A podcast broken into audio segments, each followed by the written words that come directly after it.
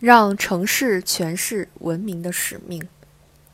要让建筑有温度，使冰冷的建筑与热情的服务紧密结合。城市是我们的共同家园，应当把更多的公共空间留给市民，不断提高群众的舒适感、愉悦感和幸福感。今年两会上，代表委员话语中的城市治理比以往更具含金量，谈规模的少了，谈文明的多了，谈高楼的少了。谈治理的多了，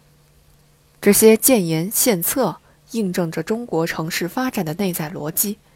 经过三十多年的快速城镇化，城市在积累了蔚为壮观的硬实力之后，已经到了提升软实力的阶段。高楼大厦提升了城市的颜值，但人们同样关心城市生活的舒适度和获得感。正如哲人所言，人们聚集到城市是为了过美好的生活。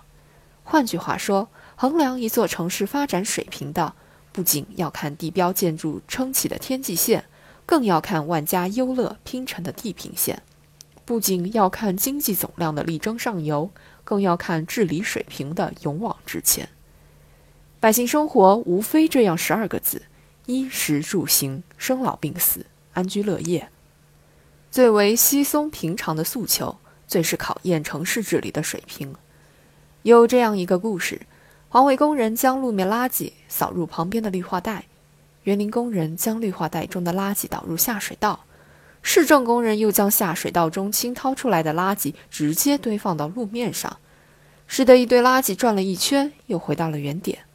这背后是九龙治水各管一摊的尴尬，是缺少统筹协调不力的无奈，而像难呼吸的痛、闹人心的堵、事难办的难。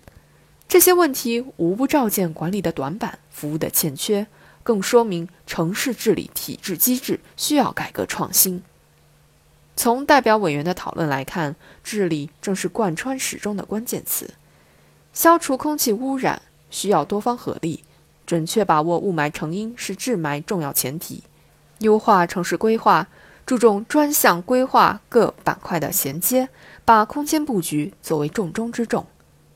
延续城市文脉，用健全的决策程序遏制大拆大建的冲动。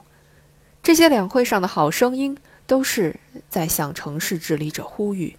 要像重视看得见的硬环境那样重视看不见的软环境。既要以法治思维完善治理机制，用制度管住权力的韧性，又要让治理机制真正运转起来，避免相互局龉、各自为政。从而形成城市治理的强大合力。近些年来，城市的经济发展也越来越依托于软环境的提升。从投资者的视角来看，创新创业软环境成为城市核心竞争力要素。北京坚定不移的瘦身健体，坚定不移的疏解功能谋发展；武汉着力打造行政审批少、程序便捷、收费低的发展软环境。成都以家园情怀鼓励每个人参与城市治理，可以说，在规模优势的基础上，中国城市的发展正需要激发治理优势，以良好的秩序、良善的服务、良性的治理，实现城市发展的奇迹一跃。著名建筑师贝聿铭曾说：“人类只是地球上的匆匆过客，唯有城市将永久存在。”千百年来，城市都不仅是建筑与街道的排列组合，而是作为人类文明的容器，体现着人类对理想秩序的追求。今天，中国的城市同样肩负着文明的使命，